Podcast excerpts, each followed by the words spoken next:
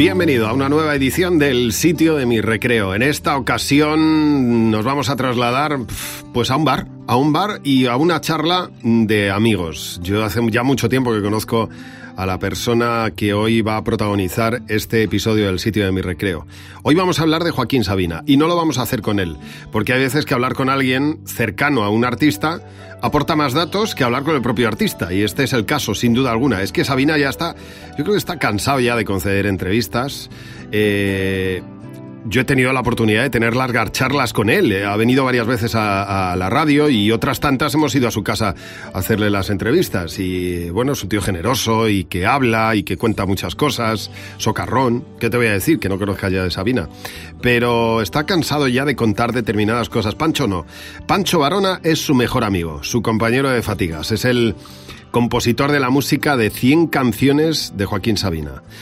Es un hombre que te cuenta las cosas con un entusiasmo desmedido, le gusta contarlas, le gusta recordar y hablar de su amigo, y yo creo que vamos a recordar y vamos a conocer, mejor dicho, a una figura que desconocíamos, y es la de Joaquín Sabina como Joaquín, como el amigo cercano con el que comparte vida Pancho Varona desde hace más de 30 años. Es curioso porque Sabina es la demostración de que hay grupos con nombre propio que funcionan más como grupo que, que otros que tienen nombre de banda.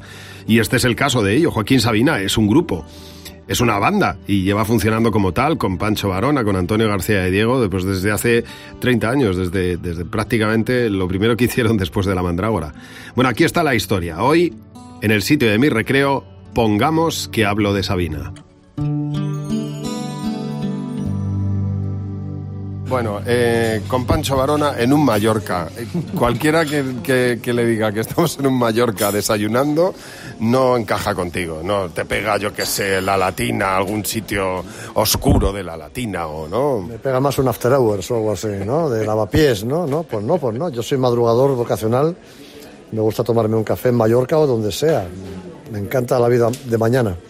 Y vamos a ver, em, por empezar, ¿Cuándo conoces a Sabina? ¿Qué recuerdos tienes de Joaquín? Vamos a ir directos ahí a... Cuéntame el, origen, ¿cuándo le conoces? ¿Cómo empieza tu relación con Joaquín? Eh, mi hermana, eh, cuando yo tenía 18, 20 años, mi hermana tenía 22, 23, era la que llevaba música a casa. A casa de mi madre, que era donde vivíamos mi hermana y yo, con mi madre, viuda. Entonces, un día ella me habla de un tal Javier Crae, que tiene una canción que se llama La Hoguera, que a ella le hace mucha gracia.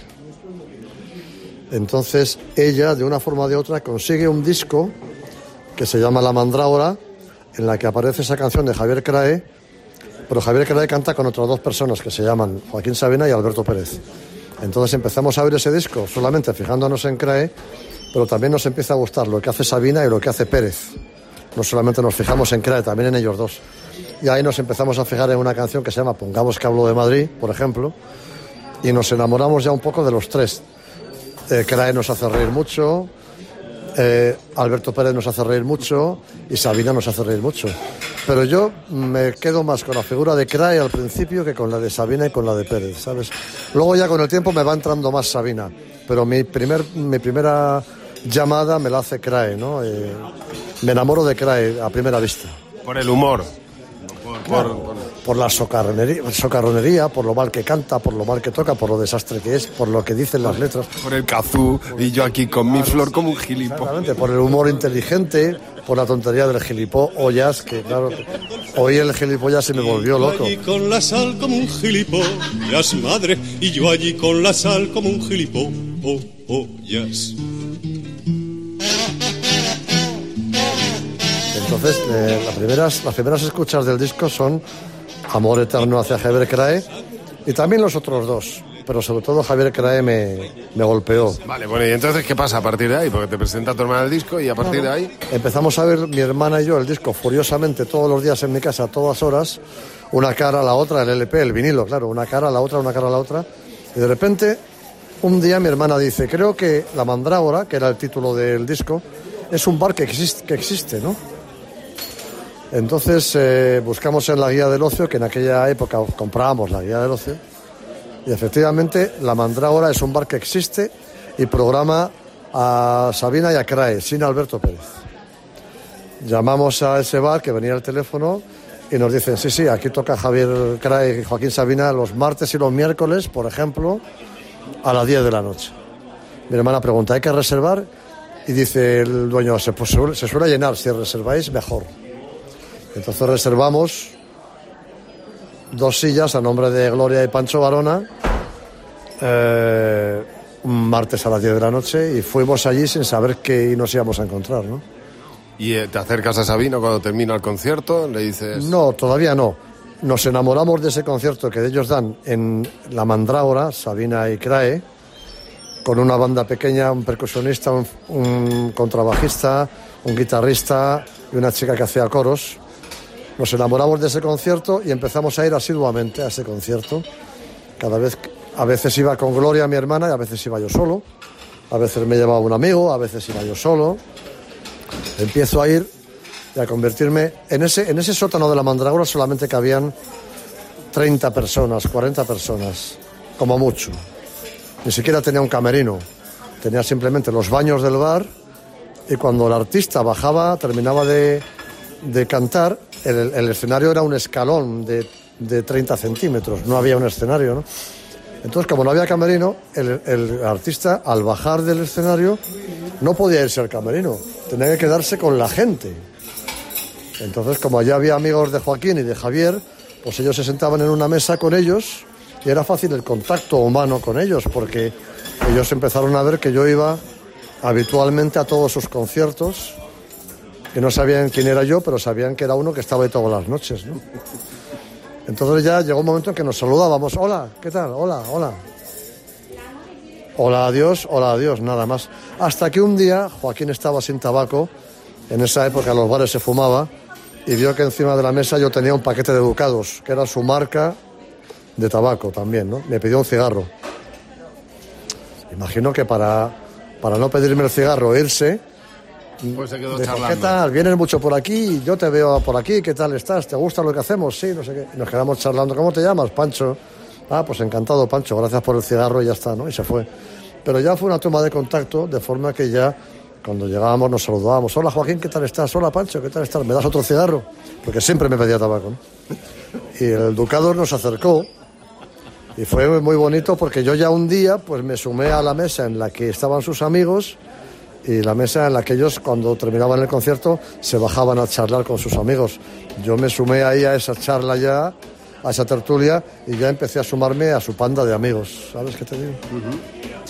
Así fui poquito a poco metiéndome en el círculo Sabina Crae. Y un día pues saltó la, la pregunta que hizo Joaquín que me cambió la vida. Después del concierto se sentó en esa mesa rodeado de amigos y él dijo, eh, voy a hacer un concierto en el Teatro Salamanca dentro de un mes y necesito un guitarrista. ¿Conocéis a alguno? Y yo levanté el dedo y le dije, yo me sé todas tus canciones. Pero tú eras guitarrista ya. Yo era guitarrista de andar por casa. Yo no era profesional, yo no había tocado con una banda en mi vida, ni con nadie en mi vida. Yo era un guitarrista de andar por casa, de sacar los anuncios de Nescafé en el sofá de mi casa. Yo tocaba la guitarra en mi barrio, en el parque de mi barrio, para mis amigos. Tocaba los brincos, tocaba los Beatles, tocaba los Stones. Pero yo no era guitarrista profesional, pero me sabía todas las canciones de Joaquín porque yo tengo buena oreja, ¿no? Entonces yo le dije, yo me las sé todas, y él me dijo, pues estás contratado directamente, ¿no? Sin, sin, sin haberme oído, ¿no?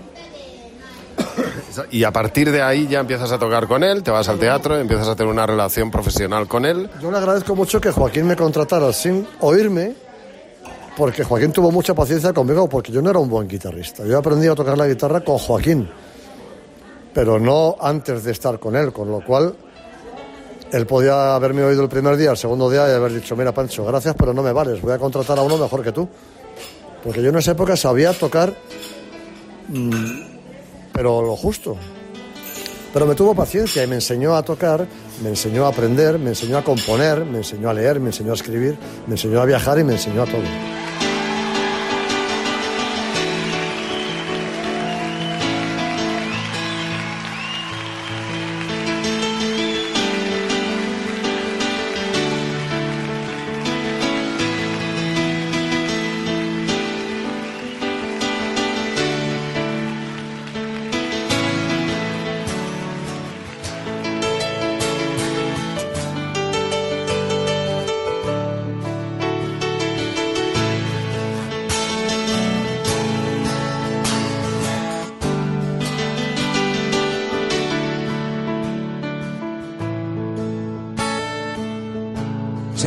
Peinaba lo garzón, la viajera que quiso enseñarme a besar en la garda Austerlitz. Primavera de un amor amarillo y fugaz como el sol del veranillo de San Martín. Hay quien dice que fui yo el primero en olvidar. Cuando en un si bemol de Jack Brel conocí a Mademoiselle Amsterdam. En la fato a Nueva York da más sombra que los limoneros la estatua de la libertad. Pero en Desolation Room las sirenas de los petroleros no dejan reír ni volar. Y en el coro de Babel desafina un español. No hay más ley que la fiebre del oro en las minas del rey Salomón. Y desafiando el oleaje sin timón ni timonel. Por mis sueños va ligero de equipaje sobre un cascarón de nuez, mi corazón de viaje. Luciendo los tatuajes de un pasado bucanero, de un velero al abordaje de un, de un liguero de mujer ¿Cómo huir cuando no quedan islas para naufragar?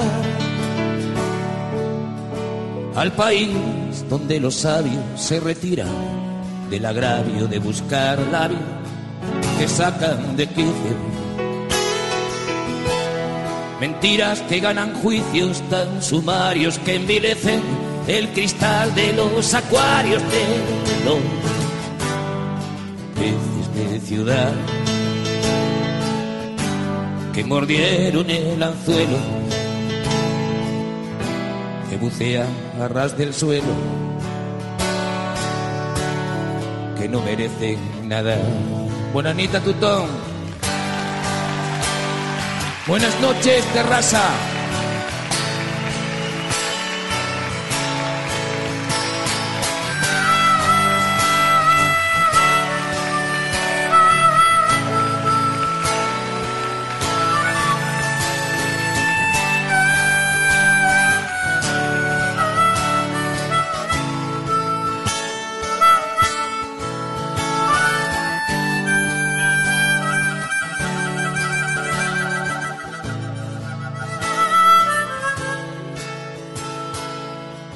El dorado era un champú.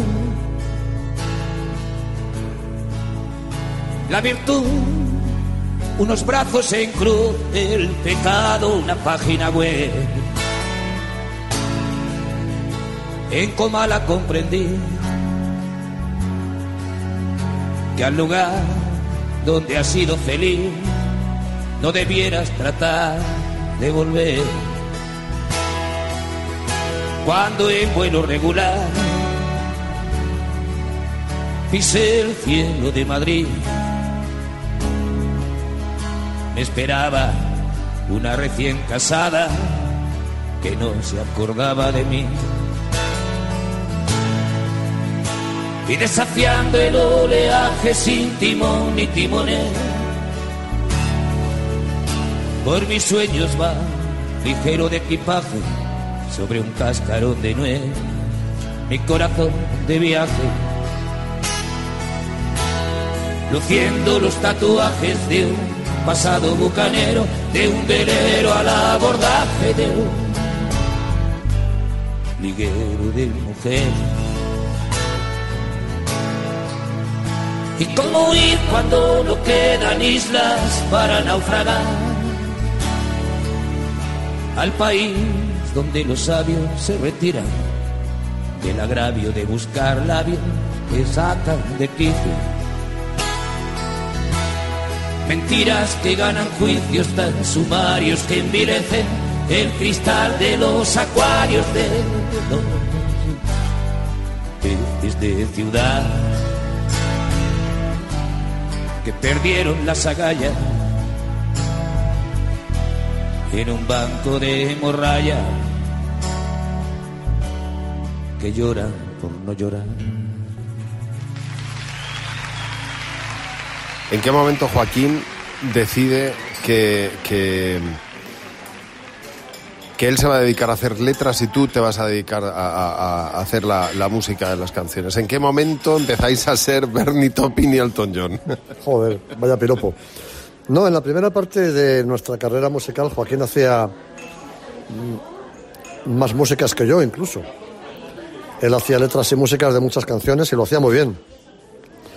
Es eh, un momento en el año 82 o por ahí cuando él tiene ya demasiadas letras y no puede poner música a todas, cuando un día me da una, porque dice, yo no puedo con todo, ¿te importa intentar esto a ver qué te sale?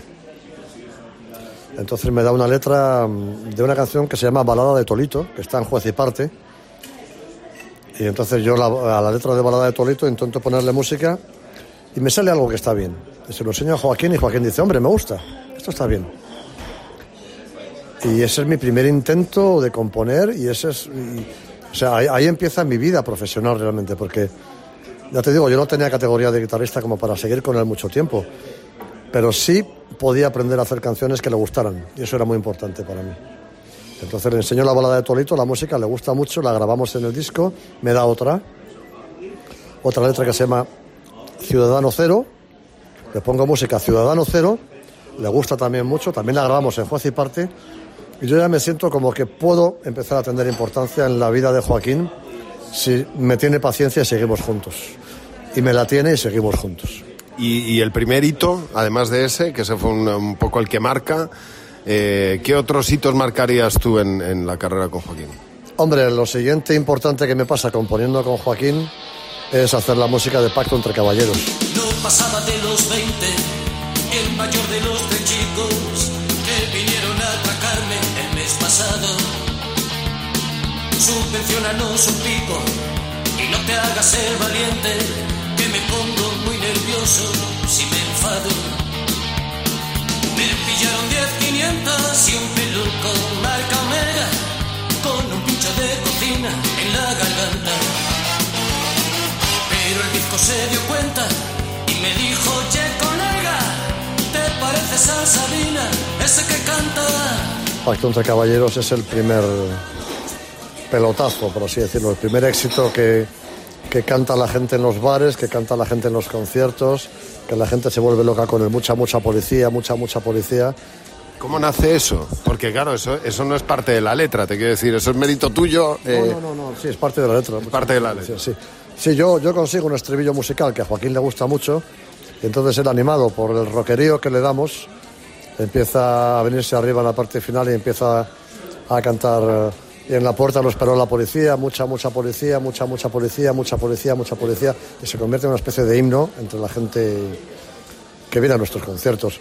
La idea de musical es mía, pero el mérito es de Joaquín todo, ¿no? Está basado en una historia que mucha gente piensa que es real, unos chicos que, que quieren atacar a Joaquín, la reconocen y se lo llevan de fiesta.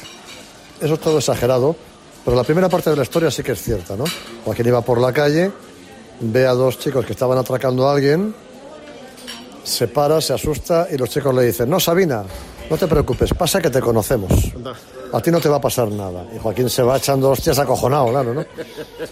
Y entonces esa primera parte de la historia es cierta, luego ya todo lo demás es una fábula de Joaquín que decide inventarse una historia con los, con los tres chorizos, ¿no? Esa, esa canción es, es, de- es un hito, desde luego, vamos, es un hito eh, en todos los aspectos, ¿eh? la carrera de Joaquín, en la tuya y en la música española. Tuve suerte porque conseguí meter el estribillo. La otra parte de la música es de Javier Batanero, la estrofa. Pero yo conseguí hacer el estribillo. La música la firmamos Javier Batanero y yo. Y yo cuando empecé a verlo, cuando empiezo a ver lo que pasa con esa canción entre la gente, entre el público, me vengo arriba y digo, hostia, he hecho un hit. Por primera vez en mi vida sé lo que es un hit y sé lo que es hacer un hit, qué maravilla, ¿no? Entonces es una canción que nos ha dado muchas satisfacciones porque fue en la época de los 80, mm, casi recién terminada o en mitad de la transición, era una época muy de manifestaciones, una- era una canción muy guerrera, una canción de manifestaciones y de fiesta en los bares, de la gente gritando mucha, mucha policía. Y ahí me siento que he hecho algo que va a perdurar, ¿no? Y de hecho perduró, ¿no? No, no. Oye, Joaquín deja de ser un, un nombre propio para convertirse en un grupo, ¿no?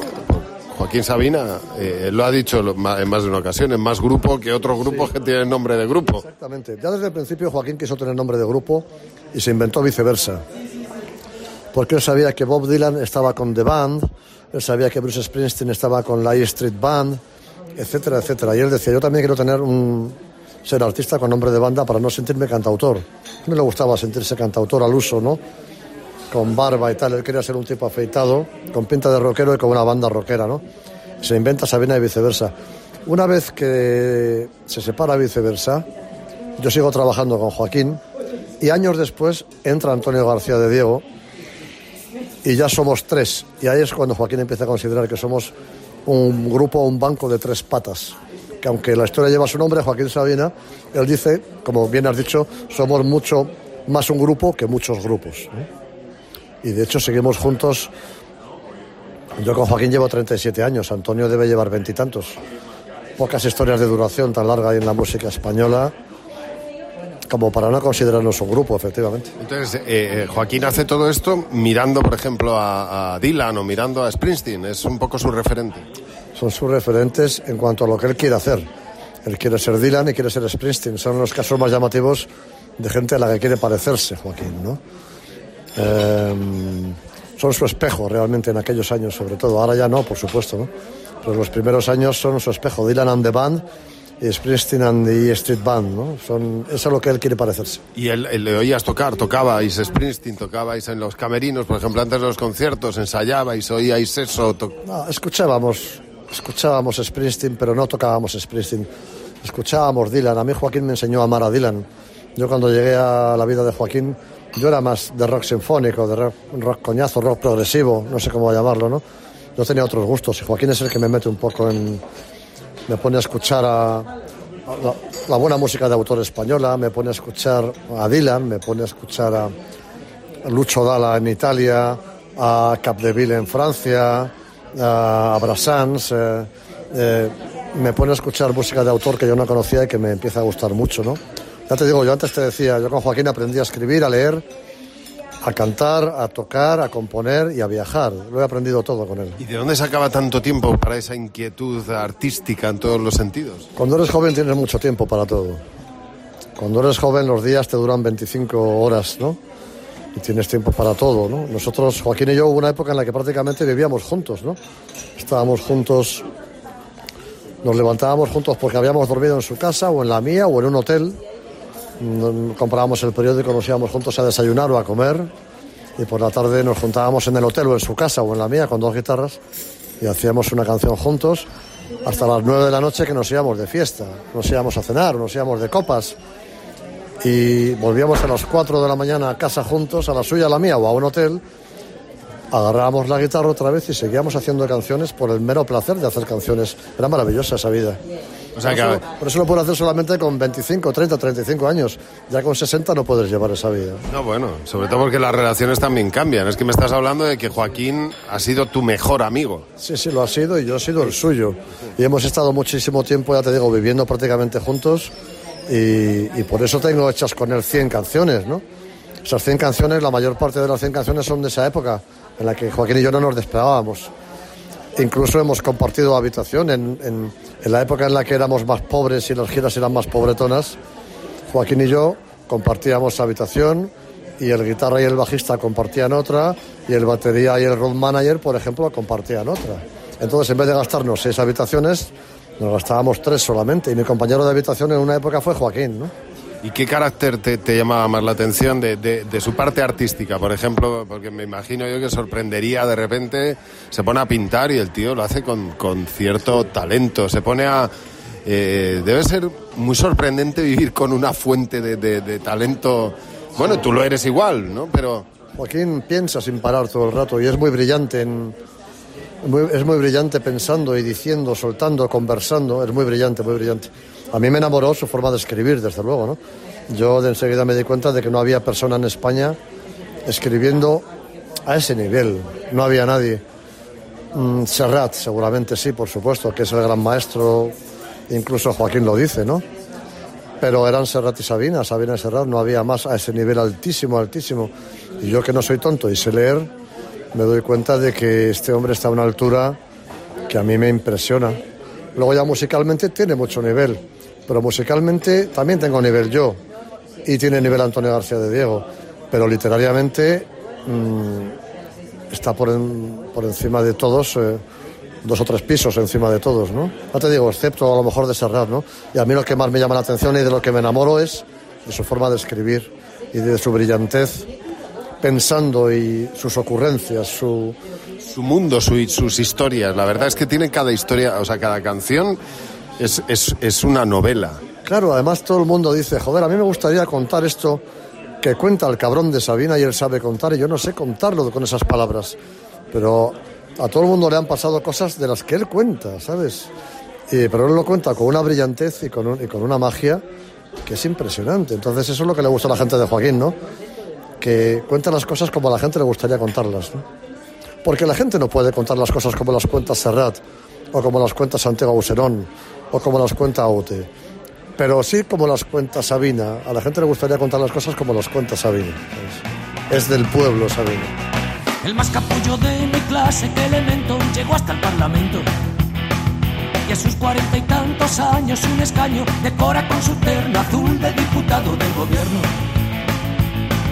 Da fe de que ha triunfado su tripa, que ha engordado desde el día que un mujer le llamó su señoría cambió a su mujer por una arpía de pechos operados y sin dejar de ser el mismo bruto aquel que no sabía ni dibujarla o con un canuto. El superclase de mi clase, que pardillo se pudre en el banquillo. Y a sus 45 abriles matarile y a la cola del paro por no haber pasado por el aro. Vencido, calvo y tieso, se quedó en los huesos aquel día pilló a su mujer en plena orgía. Con el miembro del miembro, qué ironía, más tonto del Congreso. Y sin dejar de ser el mismo sabio que para hacer poesía solo tenía que mover los labios. Y yo que no soy más listo ni tonto que cualquiera.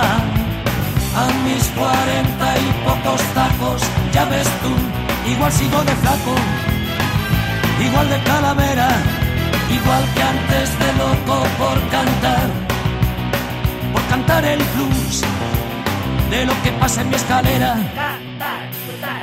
La más maciza de mi clase, que cintura cotiza la hermosura. Y a sus cuarenta y pico toños hasta el moño del genio del marido, yo con otro menos aburrido.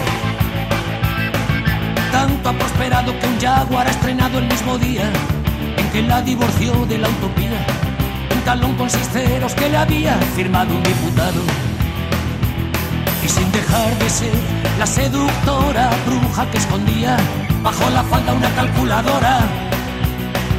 Y yo pobre mortal que no he gozado sus caderas.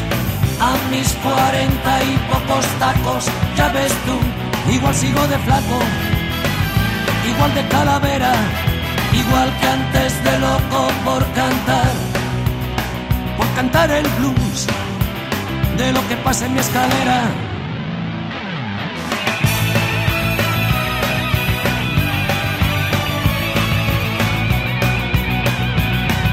Por lo demás, ni más, ni menos larga que cualquiera.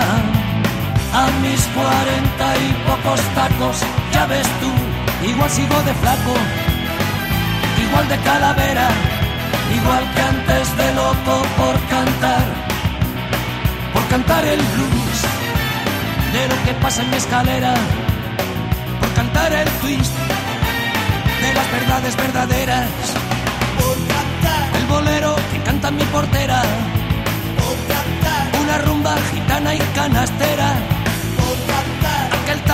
día que me quieras. Loco por incordiar a los sorteras. Bajo la lluvia sobre las aceras. El rap del daño que hacen las banderas. Vallenatos que amansen a las fieras. Hasta que salga el sol por antequera. Con mi primo Rosendo a su manera. Siempre con gente, siempre solateras. El rock and roll de las gasolineras. Un merengue pegado a una palmera. Camino de La Habana una banera. Un mambo con smoking y chistera. Esa guitarra carabanchelera. Hoy en Pekín, mañana en Talavera. El boogie boogie de las carreteras. Allá en el rancho grande una ranchera. Como si el almanaque no existiera. Seguir dando el cante hasta el contra la ley.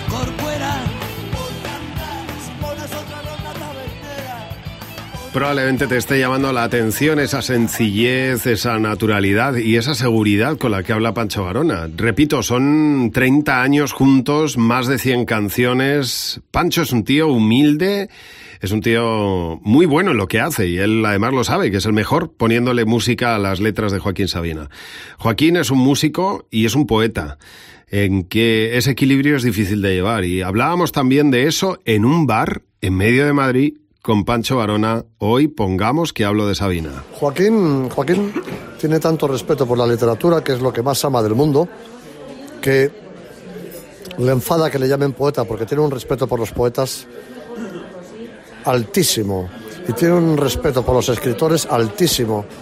Y, y entonces, Joaquín, que es un tipo humilde que es un tipo sensato, mm, dice que no puede considerarse ni escritor ni poeta, porque él es simplemente escritor de canciones, que es otro oficio diferente. ¿no? Joaquín, de hecho, es muy brillante pensando y escribiendo, pero no puede enfrentarse a un papel en blanco y escribir en prosa. En cambio, como es un mago de las rimas, todo lo que escribe lo escribe siempre en verso. Pero la prosa le da pánico. Y eso que yo pienso que sería un escritor de prosa maravilloso. Bueno, pues no se atreve a hacer prosa.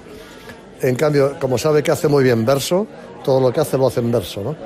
Y yo pienso siempre, ¿por qué no se atreve a hacer prosa Joaquín? Sería un escritor maravilloso. Pues no se atreve. Tiene amigos demasiado, demasiado importantes que escriben muy bien, como Luis García Montero, Felipe Benítez Reyes, em, Mario Vargas Llosa, eh, ha sido muy amigo de Gabriel García Márquez. Claro, es muy amigo de, de- de- de premios Nobel, quiero decir. Entonces Joaquín, que es un tipo sensato, como te repito, dice, yo que soy amigo de García Márquez y de Vargas Llosa, no puedo ponerme a escribir, porque ellos son dioses y yo soy un mierda a su lado. Pero sabe que rimando tiene gracia. Entonces todo lo que hace lo hace rimando. Oye, ¿tiene mala leche?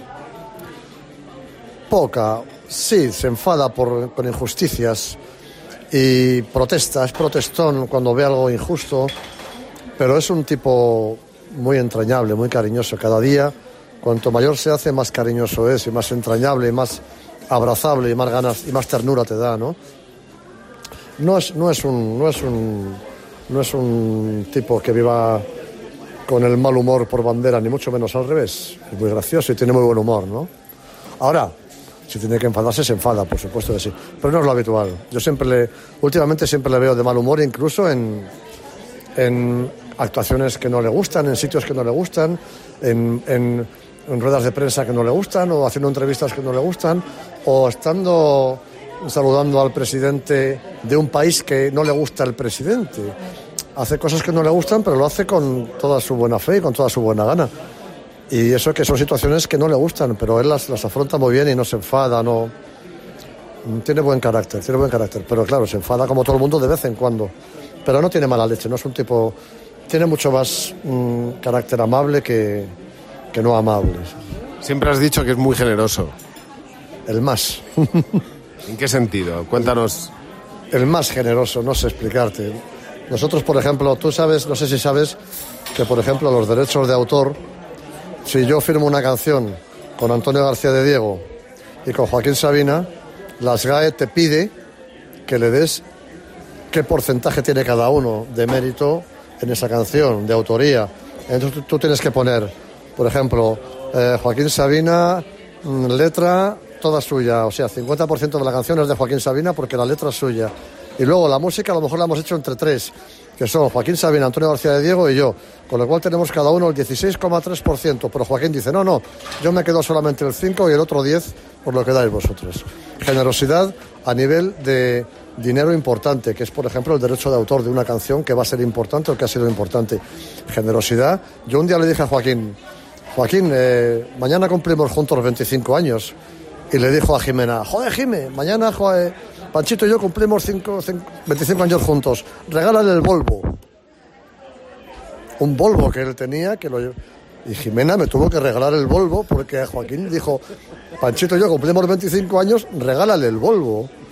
Y regalarme el Volvo suponía dejarle sin coche a ella. Pues me regaló el Volvo. Y lo tengo en mi casa, el Volvo, es el que lleva mi hija.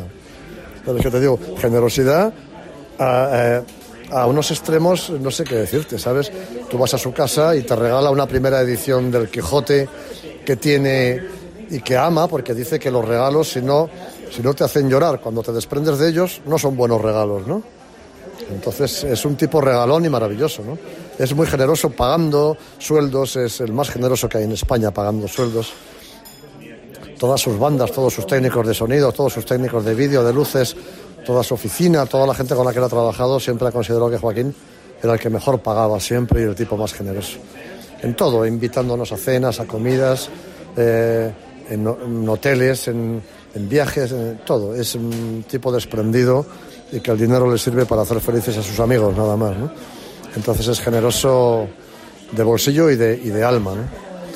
Oye, te voy a decir ahora una serie de artistas y me cuentas un poco la relación que podéis tener, ¿eh? que puedas tener tú, que pueda tener Joaquín con ellos, ¿vale? Eh, y voy a empezar por uno muy actual, que yo creo que Sabina se ve reflejado en Leiva. Leiva. Eh, Joaquín se enamoró de Leiva porque le vio trabajar y dijo, yo nunca he trabajado con un tío que sea tan rápido trabajando como Leiva y tan efectivo y tan eficaz. Nosotros llevábamos trabajando juntos muchos años, Joaquín, Antonio y yo. Y ya nos dejábamos llevar un poco por la pereza, ¿no? Estábamos un poco perezosos. Dice, me he puesto a trabajar con Leiva y Leiva es una máquina. Y yo ahora necesito una máquina.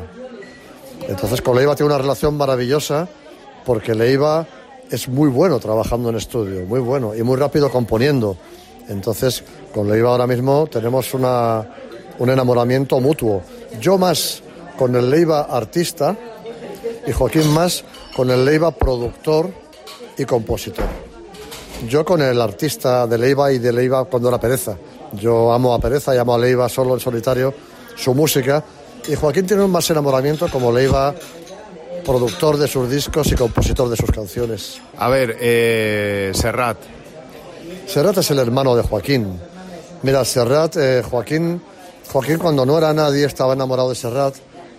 Serrat fue generoso con Joaquín porque vio que Joaquín tenía mucho talento y entonces le fue dando bola y Joaquín moría de amor con Serrat porque Serrat le daba bola y Serrat era el número uno y era Dios, ¿no? Poco a poco se fueron haciendo cada vez más amigos, cada vez más amigos hasta que de repente un día hay un proyecto en el que pueden trabajar juntos. Joaquín dice siempre con mucho orgullo que él jamás se hubiera atrevido a proponerle a Serrat que trabajaran juntos y que por eso se enorgullece de que fue Serrat el que le propuso a Joaquín trabajar juntos. Y dice, eso me encanta porque no fui yo el que fui pidiéndole, vino él a pedirme, ¿no? Entonces le encanta no haber pasado por ese trago.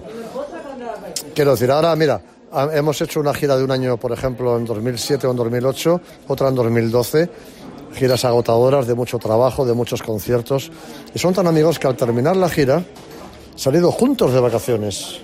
Cuando lo normal es estar deseando dejar de ver a esa persona. Yo estoy deseando dejar de ver a los técnicos, a los músicos, a todo el mundo, porque estoy, termino harto de ellos. Bueno, pues se fueron juntos con sus mujeres de vacaciones los cuatro. Eh, Fito Páez, ¿qué pasó? Con Fito, con Fito hubo un encontronazo, un poco por tonterías, que no eran tan tonterías, ¿sabes?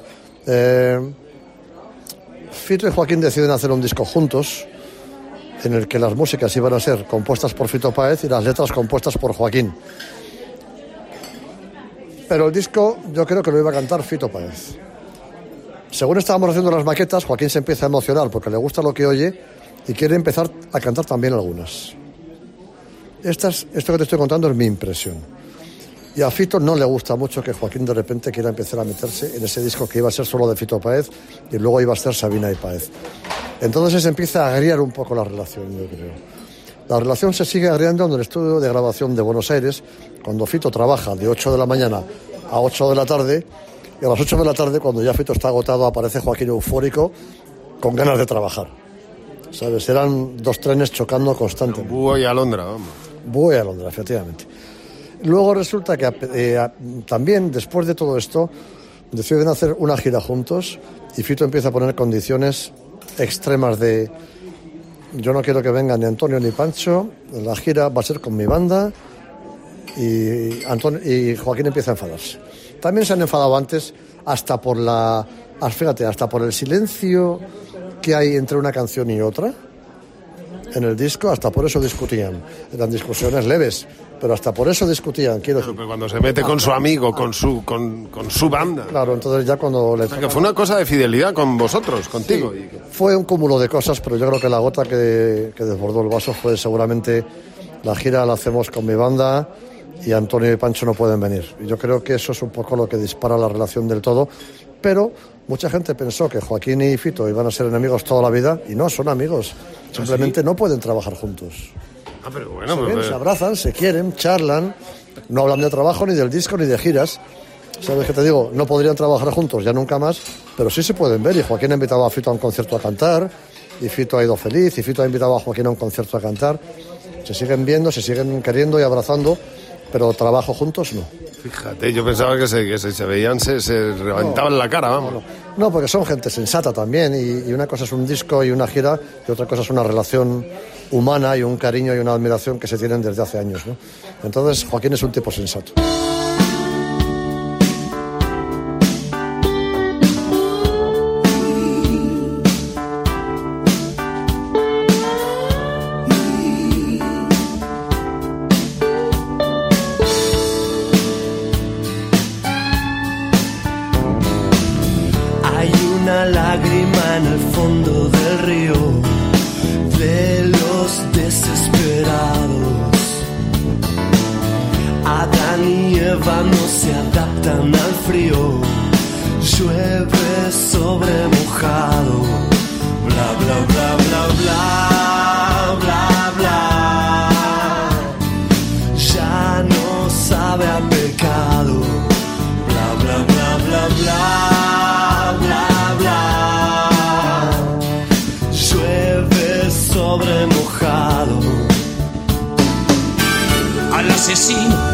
De la cola del cine. El padrino 2 le ha decepcionado. Los violadores huyen de los jardines. Llueve sobre mojado. Bla bla bla bla bla bla bla. Sueños equivocados.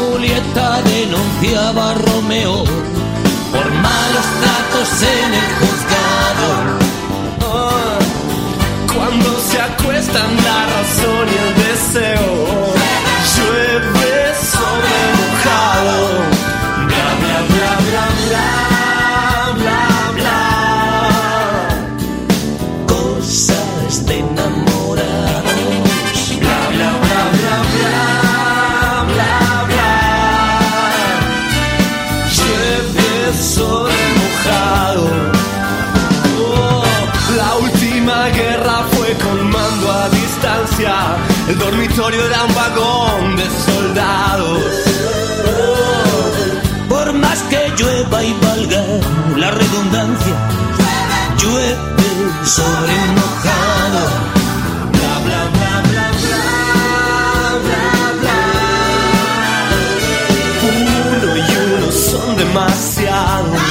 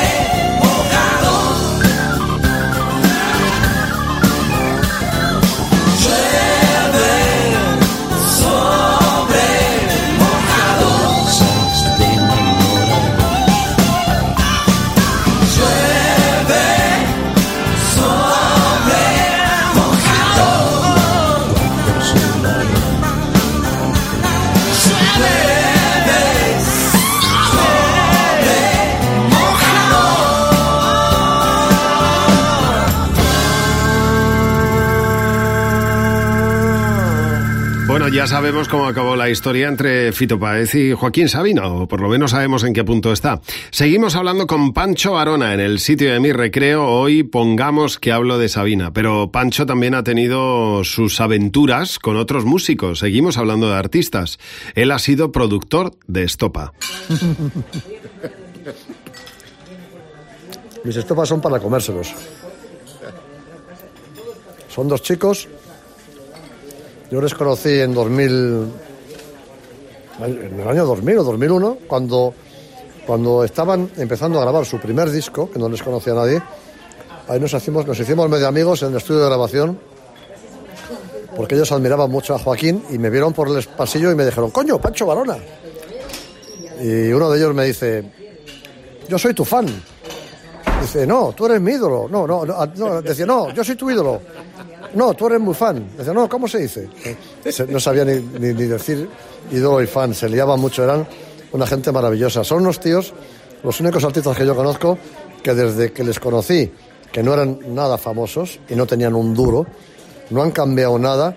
Después de los discos que han hecho, los conciertos que han hecho, el dinero que han ganado, siguen llevando la misma ropa, viviendo en el mismo barrio, teniendo el mismo coche, queriendo a su gente igual que la querían y siendo igual de accesibles que hace 18 años. Increíble, maravillosos. Son para comérselos. Para comérselos. No hay un caso igual en la música española. Y pero no vais a seguir, no habéis vuelto a... Nos vimos hace 15 días en el cumpleaños de, de Carlos Latre. Estuvimos tocando un rato juntos en el, en el cumpleaños, nos abrazamos, nos volvimos a abrazar y a mí me encantaría volver con ellos siempre que sea un año que yo no tenga nada que hacer, ¿sabes qué te digo? Y que Joaquín no me necesite. Pero yo siempre estoy dispuesto a estar con ellos porque ellos son gente maravillosa, ¿no? Pero en principio no, no vamos a producirles ningún disco más ni vamos a girar con ellos más, pero no por falta de ganas. O sea, a mí me encantaría porque son gente estupenda, ¿no? Oye, Pancho, cuéntame, ¿qué te gustaría que se supiera de Joaquín, que no se haya dicho? Pues eh, me gustaría que se sepa que es, que es un buen hombre. Porque Joaquín ha cultivado mucho la faceta canalla, el tal, el no sé qué, el no sé cuánto, ¿sabes? Pero es un, tipo entrañable, es, un- es una persona de bien, es un, es un buen hombre, ¿sabes? Yo un día lo hablaba con Jimena, con su mujer. Y ella me decía, Joaquín es un buen hombre. Y yo decía, es que has dado en el clavo, Jimena. Es un buen hombre, es un buen tipo, es un tipo mm, que cuando le conoces ya no solamente te enamora su pasado como artista, que te, te puede enamorar o no, pero cuando le conoces en persona te enamoras más de él por su carácter, por su forma de ser. Eso me parece importante que la gente lo sepa, porque tiene un perfil canalla que la gente dice, joder, a mí lo que me gustaría es irme de copas con Sabina. Sí, de acuerdo, ¿no? Pero el Sabina que no va de copas y está en su casa, en su sillón, leyendo un libro como un abuelito maravilloso, es el Sabina mejor que hay. Oye, ¿cómo viviste el momento de... Y siento preguntarte, a lo mejor no es agradable, pero el, el momento del pánico escénico. ¿Cómo? Porque me imagino que vosotros dos, Antonio y tú, sus, sus grandes amigos, lo viviríais de alguna manera más intensa, claro. Hombre, yo lo sufro más que Antonio incluso porque a mí es el que me toca sacar las castañas del fuego y coger el micrófono y decir, el concierto ha terminado, señores. Decirles a 15.000 personas no es nada fácil, ¿sabes? Quiero decir, es un trago, ¿no? Es un trago porque ese día, el día del Palacio de Deportes del Withing Center, estaban sus hijas entre el público, su mujer, su exmujer, sus amigos, su familia que había venido de Jaén a verle. Estaba todo el mundo, estaba Leiva a punto de salir al escenario con la guitarra colgada ya a punto de salir. Y Joaquín mm, no pudo seguir el concierto y no hay forma de explicar qué pasa en ese momento que te hace decir no puedo, no puedo, no puedo y te vas con la guitarra mm, cabizbajo hacia un lado del escenario y te retiras. Es increíble. No, no, no, no, no hay palabras. Joaquín, mm, desde 2001 que tuvo el ictus, Joaquín tuvo un ictus importante en 2001. No le quedaron apenas secuelas físicas importantes. Ninguna. Un leve, él dice un leve, una leve sensación en la mano derecha cuando toca la guitarra, pero leve, nada. Ninguna secuela física. Pero él reconoce que algo ha cambiado dentro de su cerebro desde que tuvo el ictus, ¿no? y ahora vive mucho más en una montaña rusa de subidas y bajadas, alegrías y depresiones, ¿no? Y cuando le da el miedo escénico, es tan respetable y dan tantas ganas de consolarle y de abrazarle que yo no entiendo que se pueda enfadar. Hombre, yo entiendo que un señor que planea ese viaje y vive en Tenerife, por ejemplo, y se viene con su esposa y con sus dos hijos y se gasta 500 euros o 600 en un avión, 300 en un hotel y 200 en cuatro entradas, yo entiendo que ese tío diga, joder, acabo de fundir 1.100 euros y he visto, en vez de 24 canciones, 17. ¿Tiene derecho a enfadarse? Sí. Pero hostias, ¿tú sabes lo que está pasando ese hombre que se va cabizbajo con la guitarra a un lado del escenario a llorar? ¿Sabes qué te digo? Eso es muy difícil de... Me emociono. No, este fue un momento jodido, Me claro. emociono, me emociono de pensarlo. Verle irse del escenario con la guitarra y cabizbajo me mató. No la ha vuelto a pasar, afortunadamente. O No, no la he vuelto a pasar porque, porque no me ha vuelto a tocar. Luego ya no se sabe, ¿no? No me ha vuelto a tocar desde ese día. Eso fue en junio. Y desde junio no hemos vuelto a tocar. Le pasará algún día y, y será más sonado si, si es ante 15.000 personas que si es en un pueblecito ante 500 o ante 1.500. Pero volverá o no volverá, o tú qué, qué impresión. Sí, sí, sí, Joaquín de eso se recupera, lo pasa mal una semana, diez días, que sale en los telediarios, que se ve en las noticias, en los periódicos, lo pasa mal, se deprime, llora, mm, se levanta del suelo y sigue viviendo. Y vuelve a querer hacer un disco y vuelve a querer salir a tocar en directo y vuelve a querer arri- arriesgarse sabiendo que eso le puede pasar en cualquier momento, pero Joaquín, no, Joaquín tiene fama de cancelar muchos conciertos. Pues Joaquín no cancela tantos conciertos. Hay muchísima gente que cancela más que él. No es un tipo cancelador de conciertos. Ha tenido malas, malas, malos episodios eh, de salud y, y- se han cancelado cosas. Pero quiero decir, yo he hecho con Joaquín 3.000 conciertos, joder. 3.000 conciertos. Y ha cancelado 30, 40 de los 3.000. No es mal porcentaje, joder. 3.000, ¿eh? Y ha cancelado 30 o 40. No es mal porcentaje, joder. Coño.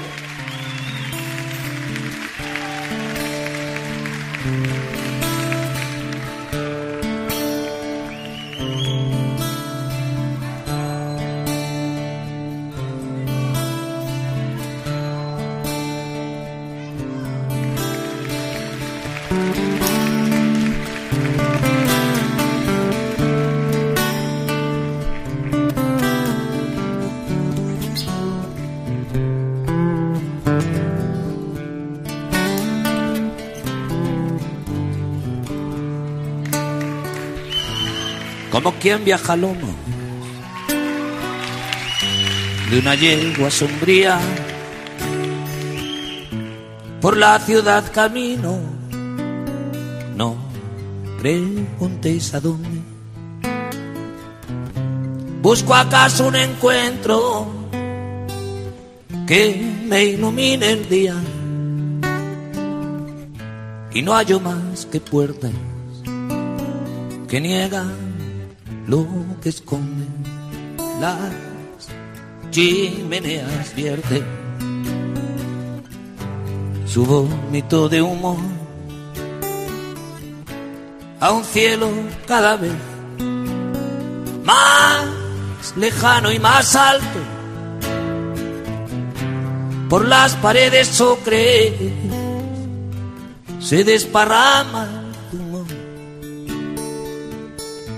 de una fruta de sangre crecida en el asfalto. Ya el campo estará verde, debe ser primavera.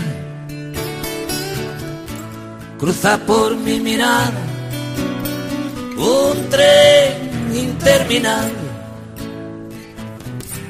El barrio donde habito no es ninguna pradera. Desolado paisaje de antenas y de cables. Vivo.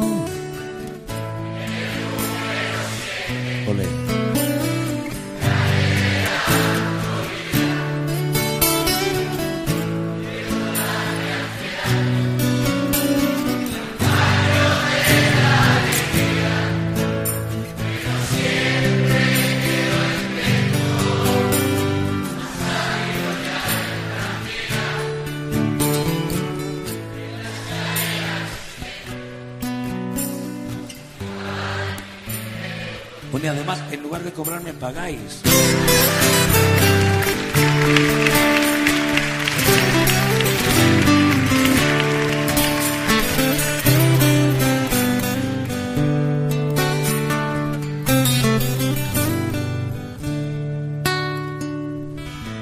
Como quien viaja a bordo de un barco enloquecido que viene de la noche y va a ninguna parte. Así mis pies descienden la cuesta del olvido, fatigados de tanto andar sin encontrarte. Luego, luego de vuelta a casa enciendo un cigarrillo, ordeno mis papeles, resuelvo un crucigrama, me enfado con las sombras que pueblan los pasillos. Y me abrazo a la ausencia que dejas en mi cama. Trepo trepo por tu recuerdo. Como una enredadera que no encuentra ventanas donde agarrarse soy esa absurda epidemia que sufren las aceras si quieres encontrarme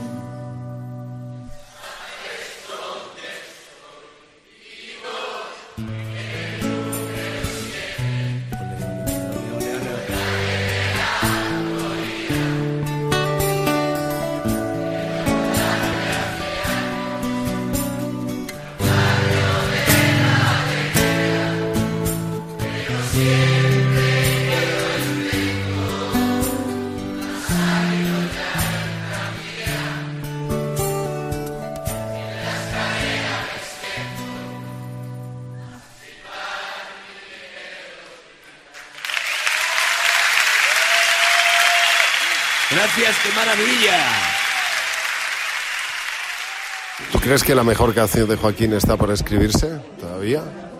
Yo creo que no. Yo creo que ya está escrita. No sé cuál es.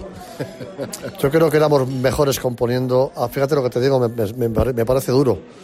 Pero creo que es una realidad y ahora te explicaré el porqué. Yo creo que éramos mejores componiendo hace 20 años que ahora. Pero es que aquí puedo abrir un paréntesis de tres minutos y explicarte mi teoría. No hay nadie en el mundo de la música que mejore a partir de los 50. Nadie. Todo es una cuesta abajo. O sea, si nos ponemos a mirar las carreras de McCartney, los Stones, U2, Peter Gabriel, eh, Springsteen, eh, Paul Simon, Sabina, Serrat, Aute, eh, todos, todos los grupos del mundo, todos los solistas del mundo, los Arctic Monkeys, los su puta madre, con perdón, todos empeoran a partir de cierta edad. Ya es una cuesta abajo de la que no puede salir. Eso no pasa en literatura, eso no pasa en pintura, eso no pasa en cine, eso no pasa en escultura, no pasa en teatro, no pasa en... Eso pasa en la música solamente. Las carreras llegan a un tope y se van para abajo. Y no hay un ejemplo en estos años que yo tengo esta tesis, que he estado a punto de escribir un libro sobre esto, no he conocido un ejemplo ni he recordado un ejemplo en el que eso no se cumpla. Todos. ¿Y tu teoría es quizá la repetición excesiva de las canciones? No, de- puedo, no puedo decir que pasa, pero pasa. le pasa a Leonard Cohen, le pasa a Dylan, le pasa a Dios, le pasa a Sabina, le pasa a, a- a- a todo el mundo. No sé por qué pasa. Pero ya estamos aguantando hasta los, hasta los. Vamos a ver, que hemos hablado de los 50, ¿eh? Sí, o sea, te quiero decir. Yo, yo pongo una, super- edad por, claro. una edad por ponerla. Quiero decir, cuando tú llevas más o menos la mitad de tu carrera, llegas a un tope, empiezas a bajar. Y eso es una cuesta abajo que pienso que no es negociable. Pasa. Pasa. Bueno, quizá estamos hablando, Pancho, de, de artistas que han llegado a un 10 y están en un 8, cosa que no está nada mal. No, pero es que los que han llegado a un 7 de repente bajan a un 3,5. y medio. Y los que están en un 5 bajan al 2,5. y medio. Es que nos pasa a todos. Es que la edad mata el- el, eh, la composición. No sé por qué. No te hablo de que se cante mejor o peor. Se puede cantar mejor. No te hablo de que se tenga más tablas, se tendrá más tablas. No te hablo de que, de que se actúe mejor. Te hablo de que se compone peor. De que nos vamos a la mierda componiendo a partir de cierta edad pero nadie sabe por qué pasa y nadie sabe decirme por qué pasa eso y nadie puede decirme un caso en el que eso no ocurra, ni uno. Y da para un libro, Javi, da para un libro. Podría empezar a poner aquí casos, ahora mismo cojo Spotify, empiezo a ver artistas y a este le pasa, y a este, y a este, y a este, y a este, y a este, y a este, y a este. Y no hay uno al que no le pase eso. Llegan al tope de su carrera, plas, cuesta abajo. Joder, yo es que llevo, llevo, llevo pensando desde que has empezado a decirlo en algún ejemplo que, que, que- No hay uno, no hay uno. Que componga, quiero decir. Sí, sí, sí. Tienes casos, yo qué sé.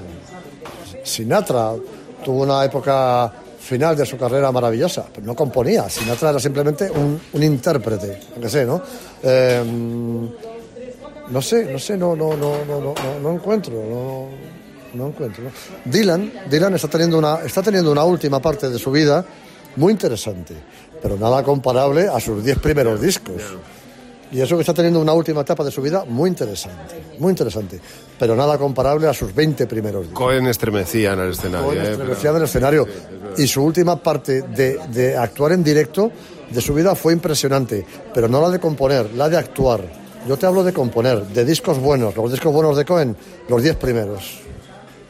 Los 10 primeros. Los de Dylan también, los de Springsteen, los de U2, los de los Beatles, los de los Stones, los de, U- los de, los de Serrat, los de Sabina, los de... De todas formas, buscando. hay tantas canciones para cantar. Tenéis tal repertorio ya. Sí, hombre, tenemos un repertorio por suerte amplio y por, y por suerte hemos tenido un par de décadas muy bonitas. Para mí los 80 y los 90 fueron épocas plenas de trabajo, de canciones. Yo siempre pongo la metáfora de que a Joaquín se le caían las canciones de los bolsillos, ¿no? Y exprimimos esas décadas haciendo mm, seguidos hicimos eh, Juez y Parte, eh, Hotel Dulce Hotel, El Hombre del Traje Gris, eh, Mentiras Piadosas, Física y Química, Esta Boca Mía, Yo me contigo, qué década maravillosa, qué dos décadas maravillosas, es impresionante. Luego ya empieza el bajón. 19 días y 500 noches es un buen disco, pero a mí me gusta menos que a la gente. Seguramente porque soy un envidioso y no lo hice yo.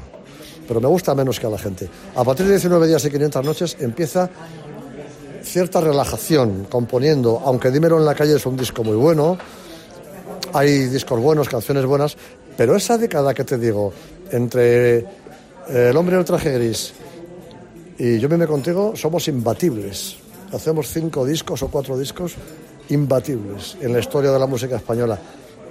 Maravillosos. Y eso yo me voy a morir con ello. Ese es mi patrimonio.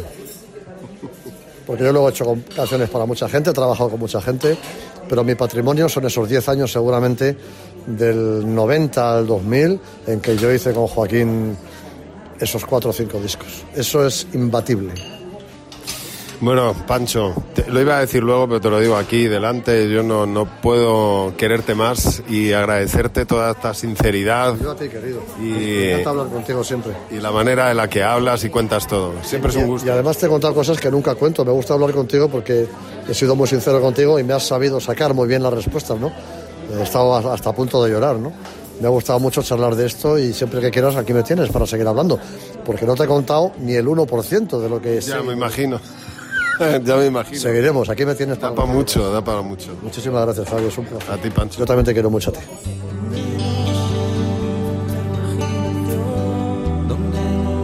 Este es Pancho Barón hablando de Joaquín Sabina. La verdad es que, bueno, es una manera muy distinta de conocer a Joaquín y ha contado muchas cosas que el propio Joaquín Sabina no contaría.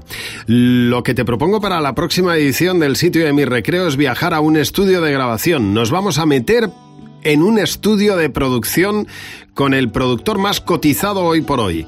Pablo Cebrián nos va a mostrar qué hace y cómo trabaja un productor musical. ¿Tú has visto la peli Begin Again? Ah, Eh, sí, sí. que ella es una cantante, Sí, está sí, tocando sí, en un sí. bar y llega Sí, un sí, productor sí, y la sí. ve y de repente... Y se imagina todo el instrumento. y sí, se va imaginando un instrumento sobre Increíble, otro, sobre increíble, otro, ¿no? increíble, increíble. sí, Es sí. buenísima. Pues eso, bueno, sí, eso es el trabajo de un productor. Ajá. Eh, imaginarte todos los instrumentos, imaginarte la banda, no sé qué, y después eh, que todo eso que te has imaginado le guste al artista. Claro.